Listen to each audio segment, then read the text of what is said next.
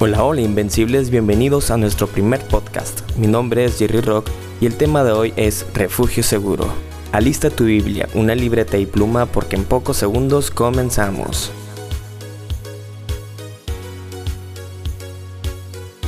Ok, arrancamos con este tema. Vamos a ir a Salmos 46, versículo 1 al 3. Dice, Dios es nuestro amparo y fortaleza nuestro pronto auxilio en las tribulaciones. Por tanto, no temeremos, aunque la tierra sea removida y se traspasen los montes al corazón del mar, aunque bramen y se turben sus aguas y tiemblen los montes a causa de su braveza. Wow, ante las circunstancias adversas nos vemos obligados a hacer un alto en nuestra vida y observar a nuestro alrededor. Son las tribulaciones las que nos hacen ver sobre qué estamos parados. El salmista decía, no temeré aunque la tierra aunque la tierra sea movida, perdón. en medio de la crisis en la que el mundo está sufriendo actualmente, empresas, familias, hogares han sido sacudidos, han sido desestabilizados y eso es innegable. Yo creo que a donde quiera que volteemos nos vamos a dar cuenta de lo que está pasando. No solamente aquí en tu ciudad, sino en el mundo entero. A mucha gente eh, le fue sacudido, le fue movido por ejemplo, sus empleos, sus trabajos, sus ahorros, sus ingresos, sus proyectos, sus sueños, quedaron deshabilitados, quedaron en pausa. Para muchas personas les fue sacudido todo aquello en lo cual pensaban que estaba seguro, todo aquello que creían seguro, todo aquello que creían que era estable, simplemente se desvaneció. Y todo esto, todas estas cosas que creíamos que eran ciertas y seguras, nos damos cuenta que realmente nunca fueron seguras, nunca fueron ciertas. Es en este momento en el cual nos vemos obligados a enfocar nuestra mirada y reubicar nuestra fe en la única persona que no puede ser removida, la única persona que no puede ser sacudida. Esa persona es Dios, es Jesucristo. Fíjate cómo algo invisible, un virus invisible, ha provocado que la economía de muchos países se colapse. Ha sacudido todo a su paso. Pero yo te pregunto a ti en este momento, ¿qué cosas en tu vida están siendo sacudidas? ¿Qué cosas están siendo sacudidas en tu vida? Tu economía, tu salud, tu trabajo, tu tranquilidad, tu paz. Vaya, no sé, no sé qué, qué estés pasando en este momento. Todas las cosas que nos parezcan, todas las cosas que nos parecían seguras, hoy nos damos cuenta que nunca lo fueron, como te decía hace un momento. Ante todo esto, la única cosa que podemos hacer es preguntarnos, ¿a dónde iré en medio de la angustia? ¿Habrá alguien que realmente me escuche? Vamos a ver qué dice Salmos 18, 6. Dice, en mi angustia invoqué a Jehová y él oyó mi voz. Son palabras poderosas, que en medio de la angustia el salmista invocó a Dios y él le escuchó. Cuando David se vio angustiado, supo a quién llamar, supo qué nombre invocar. La única persona que jamás fallará, Dios, Jesucristo. Entonces, ¿a quién llamarías tú? ¿A quién llamarías tú en medio de este tiempo? Cuando hay tiempos difíciles es necesario demostrar nuestra fe, demostrar de qué estamos hechos. Y nuestra fe crece cuando somos probados. En Santiago 1, versículo 2 y 3 dice, Tened por sumo gozo cuando os halléis en diversas pruebas, sabiendo que la prueba de vuestra fe produce paciencia. Y fíjate, dices tened sumo gozo. Esto significa que estés contento, que estés alegre, que estés sumamente feliz. El gozo no significa que los problemas se acabaron. El gozo no significa que, que ya no hay problemas. El gozo no es falta de problemas, sino la presencia de Dios en nuestra vida. Es algo que se refleja, que es inevitable que tu alrededor pueda cambiar cuando el gozo de Dios está en tu vida. Santiago nos enseña que todo lo que nos acontece es una oportunidad para crecer, es una oportunidad para que el carácter de Dios sea forjado en tu vida. Es necesario que el carácter de Jesús sea forjado en nosotros.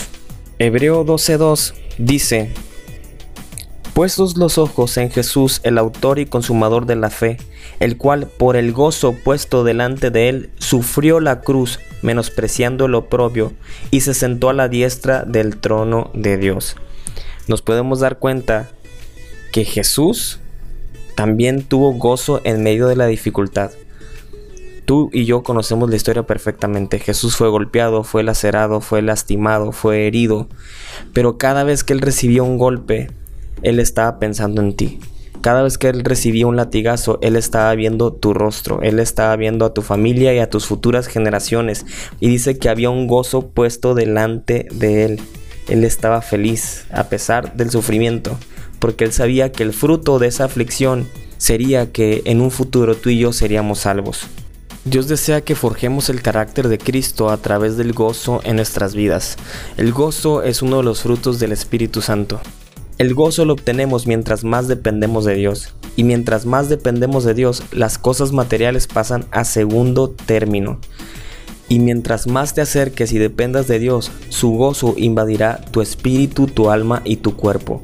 Esto significa que habrá un cambio positivo en todo tu ser, de manera que tu mente, tu voluntad, tus emociones, incluso tu cuerpo, tu rostro, se verá afectado de manera positiva por el gozo de Dios en tu vida. Así que, ¿cómo puedo tener gozo en medio de la tormenta, en medio de la dificultad? Sabes, esto es bien fácil, es tomar una decisión. Y la decisión que debes tomar es acercarte a Dios y confiar en Él, creer en Él. Él te irá llenando con ese gozo mientras tú te vayas acercando a Él. Pero aprendamos del salmista eh, en el Salmo 46 con el que empezamos. Aunque él miraba que la tierra debajo de sus pies se movía, aunque él miraba que las cosas eran inestables, él tomó la mejor decisión. Él decidió creer en Dios y adorar. Por eso a mí me llama muchísimo la atención la primera frase o los primeros versos con los que empieza el Salmo 46. Él declaró lo siguiente, Dios es mi amparo. Dios es mi amparo. Y la palabra amparo en el hebreo significa bueno, la palabra amparo en el hebreo es la palabra makhase. Makhase. M-A-K-J-A-S-E. Significa refugio, escondite, amparo, esperanza. En pocas palabras, es un lugar al cual tú puedes correr para recibir protección. Incluso en, en otra traducción eso dice, lugar donde tú puedes correr para sentirte protegido. Y la siguiente palabra que él resalta es que dice, Dios es mi amparo y fortaleza. La palabra fortaleza es la palabra os, o z, os. La palabra os significa que podemos confiar en la fuerza y el poder de Dios. El poder de Dios es demasiado grande para poder cubrir tu vida y que tú puedas sentirte protegido en medio de la adversidad. Pero la palabra que a mí más me encantó es la que sigue. Dios es mi amparo, fortaleza y mi pronto auxilio. Esto significa que Dios nunca llega tarde. No dice Dios es mi auxilio, dice mi pronto auxilio. Dios siempre está presto para atender tu voz. Dios siempre está listo, esperando con los brazos abiertos para responder, para llegar en el momento preciso. A veces nosotros sentimos que Dios puede tardar un poco, pero realmente cuando Dios responde, Él lo hace en el tiempo perfecto.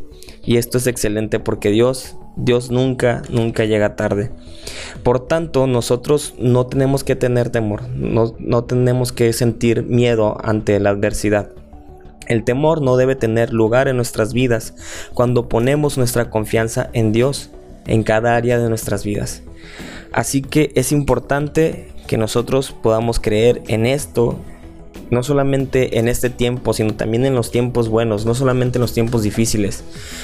Lo más importante que yo quiero decirte en este día es que Jesús te ama, es que aunque haya cosas en tu vida que en este momento estén inestables, aunque a lo mejor hayas perdido algún familiar, hayas perdido tu empleo, tu empresa, proyectos, aunque a lo mejor no tengas el recurso necesario, si tú corres a los pies de Jesús, si tú te amparas ante su fuerza, ante su pronto auxilio, ahí encontrarás un refugio seguro en el cual vas a llenarte de ese gozo para que puedas ver las cosas de una manera distinta. Tu fe será fortalecida, tu vida será transformada y el gozo se reflejará en tu ser para que puedas incluso transmitirlo a otras personas. Así que, ¿qué cosas han sido sacudidas en tu vida en este momento? Y la otra pregunta es, ¿a quién llamarás tú en el momento de la angustia? Yo te recomiendo o te aconsejo que busques a Dios.